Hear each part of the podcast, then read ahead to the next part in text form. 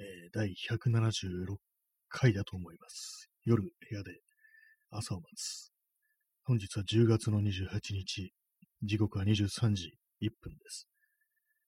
最近あの時間通りに始めてますね。最近ってわけでもないですね。一昨日あたり、だいぶ遅れて始めたような気がするんですけども、まあそんなことはどうでもいいんですけども、早速、えー、検索窓と間違えたさん、事故です。ありがとうございます。事故ですね。もう毎日事故みたいなね、こう毎日を過ごしてますけども、っていうのはちょっと言い過ぎですね。別に事故は起きてないですけども、ね、もう心が事故ってるっていうような、なんかそんなような状態ですね。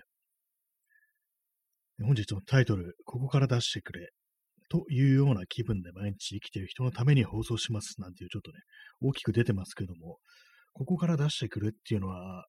もうだいぶ前ですけども、あの、ツイッターで私のこう、タイムラインでは、なんかここから出してくれっていうことを唐突に言うのが流行ったっていう、ね、まあそういうのありますよね、ツイッターって。みんなでなんか同じことを言うみたいな、そういうのあると思うんですけども、そこで出てきたのが、その、ここから出してくれっていうね、謎のなんか、こう、言葉だったんですけども、文章だったんですけども、これを誰が言い始めたっていうのがなんかどうも思い出せなくって、まあでもその、ここから出してくれっていう気分っていうのは本当にこう、生きてるとね、まあよくあることなんで、まあこの非常に使いやすいという、自分の心情というものをこう託す、託しやすいというようなことがあるんでね、私未だによく使ってるんですけども、もうだいぶね、これが最初に使われ始めたのが、もう、7、8年前だと思うんですよ、下手したら。もう2013年とか、そのぐらいだと思うんで、ちょっとね、時の流れというものの、こう、速さ、また途方もなさみたいなことに、こう、なんていうか、飲みね、こう、困りそうな、なんかそんな気分になりますという気分なんですけども、皆様、いかがお過ごしでしょうか？まあ、2021年の10月28日ということで、まあ、2021年ももうすぐ終わりっていう、そういうことになってますからね、どうやらあと、ね、11月と12月しかないっていう、そういうことらしいんですけども、この2021年という年は皆様にとってどういう年でしたか？っていうね、まあなんかこう一応言っときますけども、まあ無ですね。私にとって無ですね。無ですね。無無ってわけじゃないんですけども、いいことはあまりなかったなとしか言いようがないっていう感じですね。まあでも去年もそうだったのかもしれないですね。まあ全般的にでも、ね、今年とかね、去年とか今年とかいいことありましたなんていう人、そんないますかね。いや、結構いる気がしてきました。ね、どっちなんだよって話ですけども、なんかこう、いろいろなんか、人を見てると結構その人生が前に進んでいってるなぁなんてことは思うんですけども、私といえばね、その場でひたすら足踏みをしてるというかね、足踏みどころかなんか微動だにしてないみたいな、そんな感じになってますけども、ね、時を止められてるんじゃないかっていうぐらいの、ね、変化のなさでございましたけども、ね、そんなのありますね、ほんと。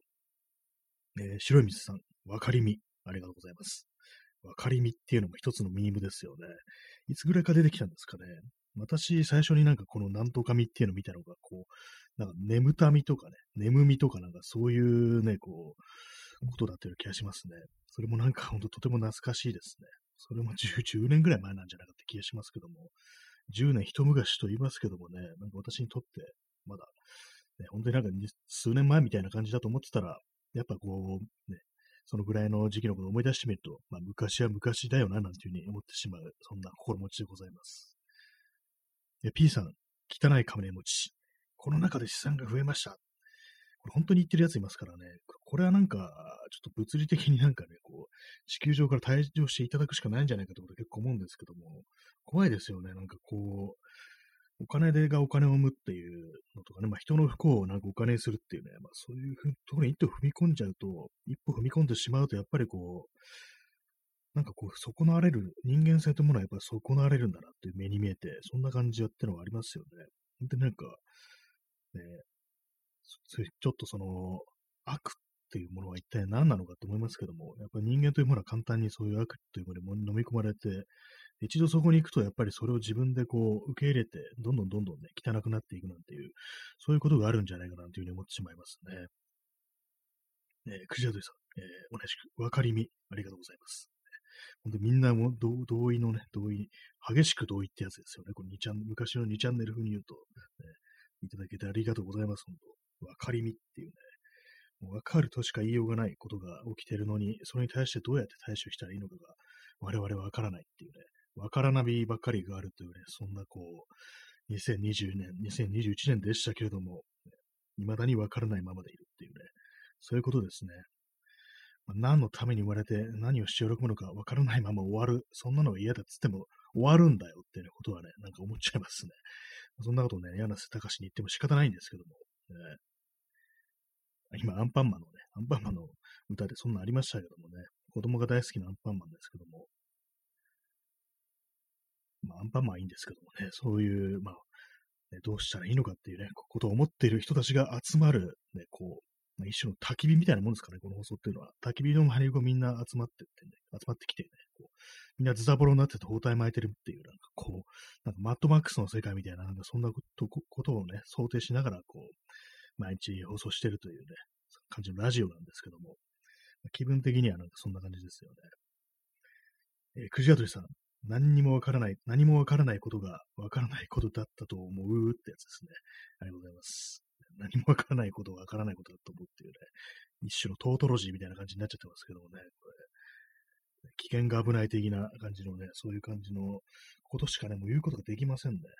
何もわからない、わからないっていうことはね、もう何もわからないということなんだっていうね、そのことが分かったんだっていうね、何何言ってるかちょっとよくわかんなくなってきますけども、そういうちょっとね、感じになってますね。未だに何もわからんって感じですよね。まあ、わからないままでお送りしてる、えー、夜部屋で朝を待つですけども、タイトルがまずわからないですからね。夜部屋で朝を待つっていうね、寝ないんだって感じですけども、まあ、寝てるんですよね、普通に夜とかね。ずっと起きてるわけではないですね。見張りに立ってるんじゃないかなっていうようなこと思いますけどもね。まあ、焚き火、さっき焚き火っていう言葉が出て、今見張りって言葉出ましたけども、今思い出したのは、あの、スタンドバイミーという映画で、こうね、森の中でね、こう、主人公の少年4人組がね、こう、夜明かすことになって、でまあ、焚き火ですね。焚き火を焚いて、で、まあ、寝るんですけども、一人はね、こう、見張りに立ってよ、つって、交代でね、こう、順番でこう、見張りに立つなんていうね、シーンがありましたね。で、まあ、そういう走行をしてるうちに、なんかこう、森の中からなんかすごいね、なんか、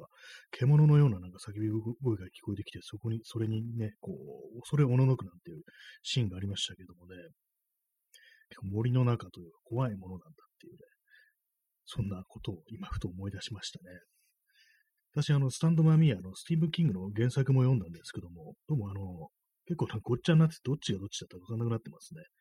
映画だったか、ね、こう原作だったって感じなんですけども、結構ね、まあ、この話2回目ですけども、まあ、稲川淳二じゃなくて、えー、山城真司ってやつですね。同じ話を2回することを、この放送では山城真司と言います、5回同じ話をすると、山城慎吾になって、もう、その時点で番組終了になってしまうというね、そういう呪いがあるんですけども、まあ、それはいいんですけども、その、原作の方のスタンドバイミっていうのは、結構ね、あの、そのスティーブ・キングの恐怖の式っていうね、まあ、その式をテーマにしたそれぞれ怖い話っていう感じでね、短編、短編短編から中編のね、そういう連作なんですけども、そのうちの秋がね、そのスタンドバイミーなんですよ。で、まあ、恐怖の式なんていうね、そういう連作でございますから、原作がちょっと怖いんですよね、なんか。まあ、少年たちのね、こう夏の日の思い出っていうのはね、そんな感じは変わらないんですけども、なんかどうにも不気味な符号というかね、なんかその巡り合わせみたいなものが結局最後まで付きまとうっていうね、そういうことなんですけども、まあ、とはいえね、まあその怖い話だという見方もできるし、まあ、そういうふうにね、まあ、少年の日の思い出というものを美しく描いたなんていうそういう見方もできるというね、どちらにもこう捉えられるような、そんな小説でした。はい、確かね、あの、恐怖の式で、大体映画化されてるんですよね。夏、夏ちょっと忘れちゃったな。なんか春がなんかのゴールデンボーイだったかな。で、秋がスタンドバイミーで、夏は忘れました。ね、覚えてないです。で、冬があの、マンハッタンのキタンクラブというね、作品なんですけども、これはね、あの、ちょっとね、グロテスクなのがあるんで、これは映画化できないっていうね、ことだと思います。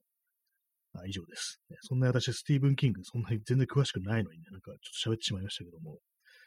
スティーブン・キングの作品で読んだことあるのは、その、スタンドバイ・ミーとマンハッタンの奇譚クラブの入ってるね、文庫のやつと、あとね、なんかあの、小説じゃなくて、あのなんかね、小説家の心得みたいなことをその書いてるエッセイみたいなのを読んだことがありますね。ちょっと内容忘れちゃったんですけども、なんかこういろいろその秘訣みたいなものがね、文章を書く秘訣みたいなものを書かれてて面白かったというね、記憶があります。しかし何が書いてあったのか私忘れてしまいましたし、全然文章を書くことが得意にはなってないというね、まあそんなうちなんですけども、まあね、ジンがどうの頃なんて言ってますけども、今日も一切手をつけてないですね。全くこう手をつけてないまま、ね、文章を書くことことをしてないまま、こう一日が終われそうな、そんな日でございます。今日調子が悪いですね。あんまり調子が良くないですね。あんまりこう何かに手をつけようという記録が湧いてこないような、そんな一日だったんですけども、皆様、いかがでしたでしょうか？元気いっぱいですなんていう人は、こういう放送に来るんですかね。意外に来るような気がしますけども。まあでもね、元気あるよりはね、あ元気ないよりはね、あった方がいいっていうね、そんなことがありますからね。元気。元気といえばやる気。やる気といえば、やる気、元気、弱気じゃなくて、あの、タモリがですね、なんかやる気あるものはされとか、そんなことなんか言ってたと思うんですけども、結構それ大事かなと思ったりしますね。やる気あるものはそれ。やる気っていうのは一つの気負いみたいなもんですからね。そういう感じで、あの、変に気負っていくと何事もうまくいかないっていう、まあね、そういうことはあると思うんですよ。私もね、ちょっと何かしてやるかと思って、こう、普段と違うことすると、なんかおかしなことになったりね、嫌な結果に終わったり、なんか怪我したりとかね、なんかそういうことがあるんで、人生はね、そう気張らない方がいいっていう、ね、そういうことはあるかもしれないですね。まあ、あの、やる気ってもあった方がいいかもしれないですけど、気張るっていうのはよくないですからね、緊張してるとかね、まあ、肩に力が入ってるっていうのは、こう、良くないことなんだっていうことはね、ね今更なんか思ったりしましたね。私があの、自動車の教習所に行ってる時に、もう教官に肩のね、力、そういう肩、すごい力入ってるから抜いた方がいいよ、なんていうね、言われたことありましたね、そういえば。私としては別にそんなに緊張してるって感じはなかったんですけども、やっぱりなんかこう、見る人から見るとわかるっていうね、そんなことなんだと思いますね。よくあの、自動車の教習所ってね、嫌な思いをしたっていうのは昔あったと思うんですけども、昔なんかそういうことよくあったって聞いたことあるんですけども、まあ女の人だったらこうセクハラされるとか、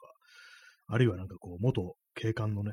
警察 OB の教官がすごい偉そうな態度をとってくるとか、そんな話を聞いたことあるんですけども、私は幸いにね、そういうことがあまりありませんでしたね。まあ、ちょっとあの、結構ね、学校の先生みたいに細かいな、みたいな、そういう先生はいましたけども、教官いましたけども、意外となんか私のね、通ってる教習所はありませんでしたね、それが。え、クジラドリさん、私もそれが怖くて一生免許取れません。それありますね。私も結構ね、その行くまではね、なんかすごい嫌な思いするのかなみたいなことを思ってたんですけども、ちゃんと選んでいったら、こう、あんまりありませんでしたね。私、周りの友人とかも通ってるような教習所でね、こう、割と同じぐらいに取ったんですけども、なんかいろいろその、結構ね、その考慮されてるらしく、あんまり嫌な思いはしませんでしたね。まあ、警察 OB 的な人あんまりいなかったんですよ。なんか女性が多くって、教習所。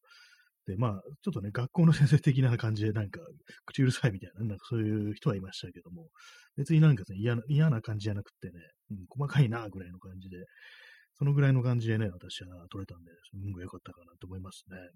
まあ、とはいえね、結構いろんな話聞きますからね、結構年配の人からね、聞くと、なんか本当になんか嫌な思いして、本当にもうその場でもう、ね、ぶち切れてやめてやろうかなと思ったことをね、思ったって話をね、私の友人の、ね、父親から、お父さんからなんか聞いたことありますね。ふざけんじゃねえっつってね、そのまま帰ってやろうかと思ったよなっていう話してて、年配の人ですだからね、まあそういうようなこ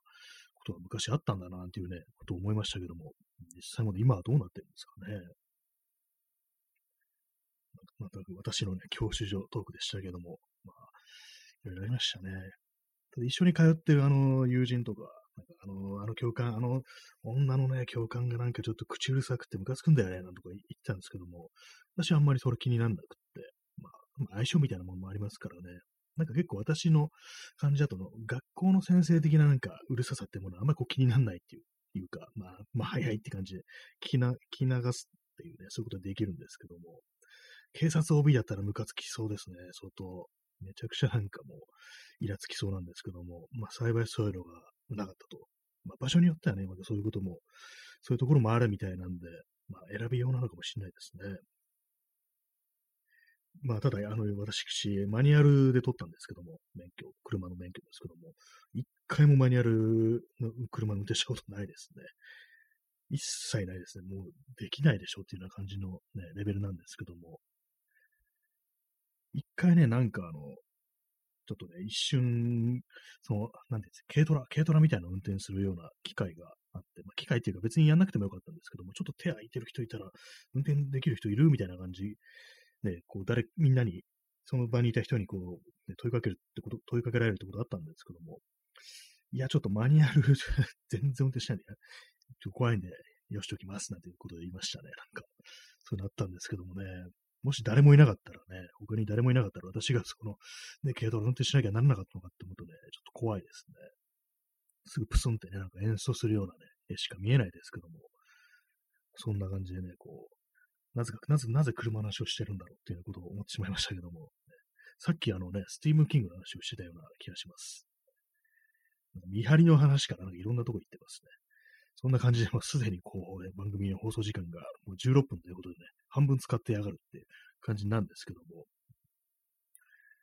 どうなんですかね。まあ、免許、まあ、私、あの、車の普通免許しか持ってないんでね、バイクの免許とか持ってないんですけども、あれもな、あっちの方がなんか怖そうですね、車より。結構、重いですよね、バイクって。しかも、あの、バイクの免許って取るときに、あの、起こさなきゃいけないんですよね。まず、起こすことができないと、それ取らせてもらえないなんていう話を聞いたんですけども、まず最初のなん関門みたいなのがそこあるって感じで、なんかその時点で私腰をやりそうな予感がします、いきなり。私のね、なんかでも周りだと結構小柄なね、こう、人がなんか割と、ね、中型免許かなかな、そういうの持ってたりして、しかも結構ね、女性が多いんですよね、なぜか。不思議と多いんですよね。よく起こせたねみたいなことちょっと失礼ながら思ってしまうんですけども、ね、あの思いのをねっていうね、感じのことを。その車の免許、普通免許取るときも、その女の人がいて、私と、私より年下のね、こう、同じ学校のね、下の学年の、ね、女子だったんですけども、ね、私、バイクの免許持ってて、もうそれで、それだけだとあれだからちょっと普通免許取ってんですよね、みたいな感じで、バイクの免許取ってんならもう何でもできんじゃないのみたいなことをね、話した記憶がありますね。全然まあその、学校とかではね、全然こうしたし、よく知らないんでね、全く知らないんでね、こう、やりとりしてない人だったんですけどもね、なんか教習所だけで喋るっていう、そういうね、こう、同じ学校のなんか、そういう中のね、人間が何人かいましたね。不思議と、教習所っていうものには。まあ、バイクどうなんですかね、もう、怖いですね。もう今、運動神経がないから、あれなんですよね。まあ、自転車、特にあの固定ギアとか乗って何言ってんだって感じですけども、まあ、重いですからね、バイクっていうのは。スピード出るし、私はまあこうスピード出さないタイプで、何事も安全第一って感じで、まあ、結局のところ、いくらね、こう、乗り物とか乗って早くつけるとかね、そういうこと言っても、事故ってはね、それが意味がないんだってことで、まあ、たとえ周りのね、交通を乱しても、後ろの車がね、どんだけクラクションを鳴らそうとも、生きて帰ってきたら俺の勝ちだみたいな、そういう感じのことをね、考えながら、こう、まあ、自転車とかね、乗ってるんですけども、まあでも、世の中生きる人いますからね、すごいもう、急いで急いでね、こう、早く着くけど、定期的に事故るなんて人も結構いますからね、あの、あのやり方はどうなんだって感じしますけどもね、そのうち死ぬぞなんていうね、ことを思ったりして、ね、眺めてるような人が周りにいましたけども、まあ、そうですね。死んだらおしまいだよっていうね、そんな話でございます、ね。まあ、ただ、まあ、バイクとか乗ったことないんでね、実際まあ、そう乗ってみたらそういう気持ちになっちゃうのかもしれないですけどもね。はい、インスタントコーヒーを飲みます。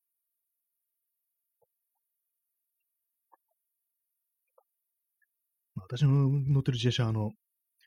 物理的にあんまスピードが出ないっていうタイプなんでね、そういうような、こう、スピードに取り憑かれるなんてことは、まあ、ないんで、安心であります。でまあ、一回もこう、事故ったことないですね。まあ、一人でこけたことあるんですけども、なんかぶつかったりとかね、そういうことはないんで、まあ、まあいいかなって感じですね。まあ今、膝小僧にね、傷が跡が残ってる状態ですけども、あの、先々週、ね、松ぼっくり踏んでこけたなんていうことがあったんでね、久々になんかこと膝から血出るなんてね、ことがあったなんて思いましたね、あれ。子供の頃なんかこう、何もないところで転ぶって結構子供ってやりますよね、不思議と。なんかね、パターンってなんか何もないところで転ぶっていうのはあれ何なんですかね。本当自分の子供の頃を思い出すと、定期的にそういう感じでなんかこう膝小僧に傷を作ってたような、そんなね、こう思い出があるんですけども、やっぱりこうバランス感覚ってものがまだこうね、発達してないからそういう風な感じになるんですかね。まあ今、今もう子供じゃないんでよくわかんないですというね、まあそんな話でございました。ね、はい、まあそういう感じでお送りしますね。こう、夜部屋で朝を待つなんですけども、まあ今日のタイトル、ここから出してくるというね、こから出し、出てどこへ行くんだというね、のがありますね。皆さんは、どこかね、まあ、このね、まあ、よくね、あの、コロナが落ち着いたらなんていうね、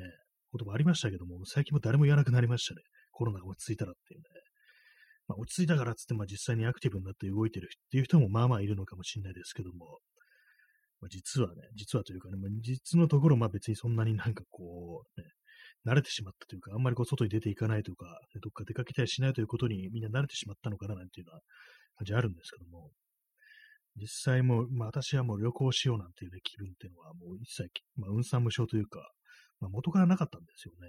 結構その、どっか、ね、海外旅行とかしたくなんないのっていうふうに話聞かれたんですけども、全然、まあ、そういう記憶、記憶気にならないんだよね、なんていうふうにね、もう友人の言葉にも返したぐらいなんでね、なんかもう、ちょっと学習性無力感に近いものがあるかもしれないですね。ここから出ていっても何もないみたいな感じで、まあ、非常に良くない考え方で凝り固まってるっていう、まあそういうことなのかもしれないですね。P さん、アクティブイコールマスクを外す。ああ、かもしれないですね。たまにいますからね、外見ると。アクティブだなーっていうね、感じの人いますからね、マスク外してる人。何なんですかね、あの、やっぱワクチンを打ち始めたあたりから、なんか無意味にね、普通に今感染爆発してるのに、なんかマスク外してんな、この人みたいな人が結構いたんですよね。しかもあの、ね、マスク外してる人が多いっていうのが、まあ、地域性みたいなもんがあって、それがあの、ちょっとね、富裕層が多いようなところ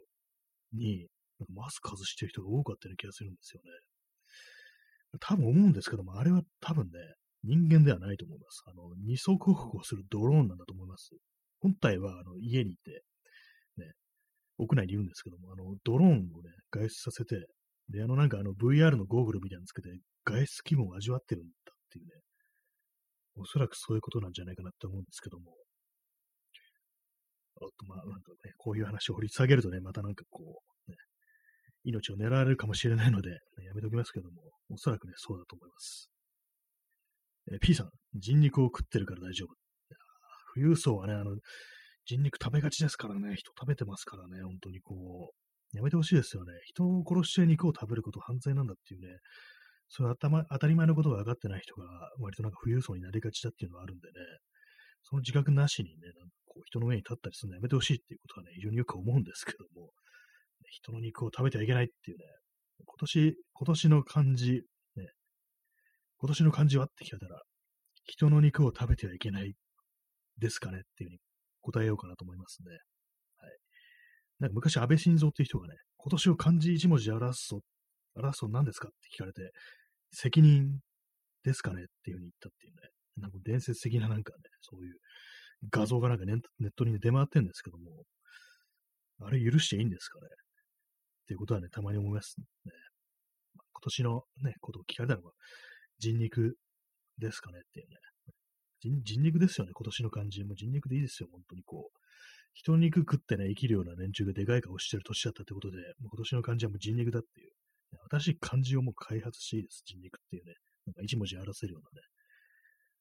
はい、ね、何を言ってるんだって話ですけども、このその定期的にあの、カニバリズムとかね、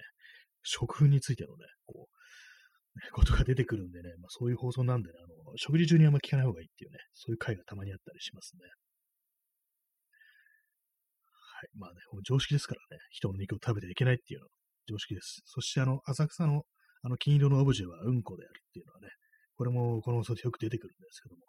それもね、こう覚えてほしいなっていうぐらいのまあ常識であると、そんな話でございました。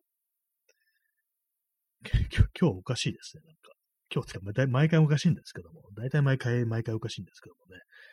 そんな感じおかしくなってしまうような世の中にしている、世の中が悪いんだということでね、それはまあ強く主張していきたいなというふうに思うんですけども、まあ、こう生きてるとね、まあ、本当毎日ね、いろいろあるとは思うんですけどもね、なかなか面白いことっていうのは思いつかず、なんかこういう感じでか、ね、面白いというよりか、めちゃくちゃなことを言ってね、なんかお茶を濁すなんてことがよくありますね。えー、くじやどりさん、ウコンの力。はい、ウコン、うつと書いてね、うつ病のうつにね、金、ね、金、金玉の金と書いて、ね、その例えやめろって感じですけども、それでウコンって呼ぶんですよね、本来。あの、黄色のやつですね。あの、ウコンの力なんていう風にね、言って、なんかあの、飲んだ後に使いによく聞くなんて言いますけども、不思議な言葉ですよね。なんか、ウコンってね、ターメリックのことをね、なんか、うつの金って書いて、ウコンって呼ぶって、これでそうなんだってこと思うんですけども、私一時期ね、なんか、なんか、無意味になんかウコンの力っていうね、なんかスクリーンネームにしてたことがあるんですよね。なんでこれでウコンって読むんだろうっていうふうに思う少し違ったりして。まあ、こう打つという字と金という字っていうのは割となんか対照的っていうかね、こう、ね、そんな感じがするんで、その感じも面白いですよね。はい。私昔あの、ターメリックのね、粉を買ってきて、カレー食べるときとか、あのご飯を炊くときに少しだけそのターメリック、ウコンのね、粉を投入して、まあ、黄色っぽく仕上げたりしてましたね。なんかこう、気分が盛り上がるってことで。多分、ウコンってなんかあんま味はないですよね、あれ。なんかその香り、香りもなんかそんなしなかったような気がするんですけども、なんか黄色いとね、なんか、ね、ぶち上がるだろうってことでね、カレーライスの時はね、そのライスにそのウコン投入して黄色く仕上げるってことやってましたね。まあ、同じ黄色っていうと、あの、サフランってものもありますけども、あの、サフランはあの、高いんですよね。なんかすごい高いですよね。だからあんまこう使わずに、どうせ色つけるだけなんだからって感じでこう、ね、ウコンにしてました。サフランは確かあの鼻のなんかつもみだったか、ね、目だったかなんかそういう感じだったと思うんですけども、あのね、小さいものがね、非常になんか効果であるっていうね、効果つっとって言ったら言い過ぎですけども、まあその分量にね、対してね、非常になんか高いっていうのはあるんでね、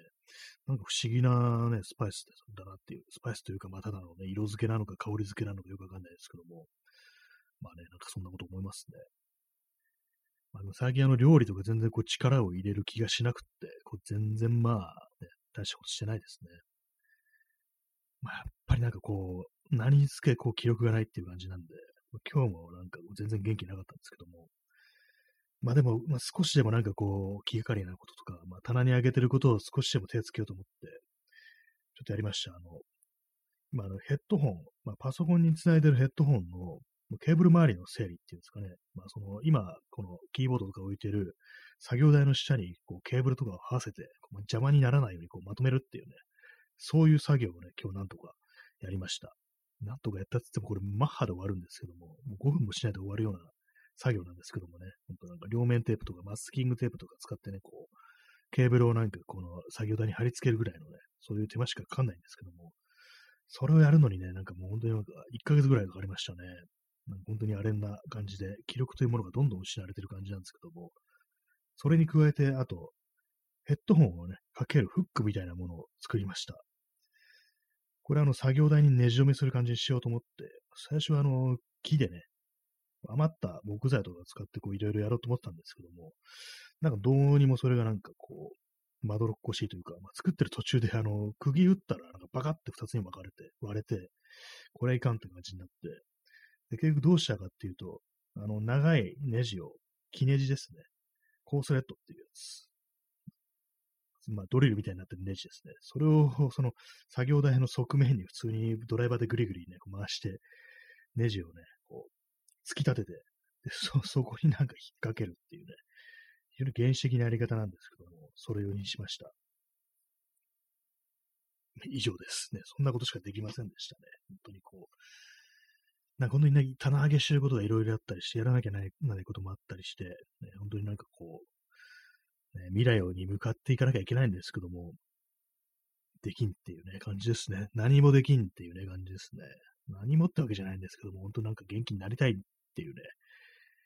感じなんですけども、やっぱりこう、それには未来に対する希望というものがなきゃいけないっていうね、ことなんですけども、まあ、この世の中では、それはちょっと難しいということなんですけども、そそれをね、なんかこう、いかにごまかしてね、無理やりポジティブに持っていくかっていうことがね、必要なんじゃないかなって思うんですけども、なんかね、こう、すがるものがね、欲しいななんて、こう、毎日思いながら、こう、陰々滅々とね、過ごしてるという、そんな一日でございました。一日でございましたというか、そんなね、こう、数年ですっていうね、年大会という感じですけども、ね、はい。まあ、元気がないですけども、元気が出し、元気を出したいという気持ちは、かろうじて残されているので、まあ、そこが救いかななんていうふうに思います。という感じでね、まあ、まあね、みんなでこう助け合っていきましょうというね、まあそんな話でございました。まあ、本当にまあ、本日もね、8名の方にお越しいただき、ね、まあ、我慢強い方が7名残っているということで、非常に嬉しいです、ね。これぐらいしか本当になんか、こうね、前を向けるというかね、楽しいことがないような気もしますけども、まあ、そんな感じで、まあ、やっていきましょうという話でございました。えー、そんな感じでご清聴ありがとうございました。それでは、さようなら。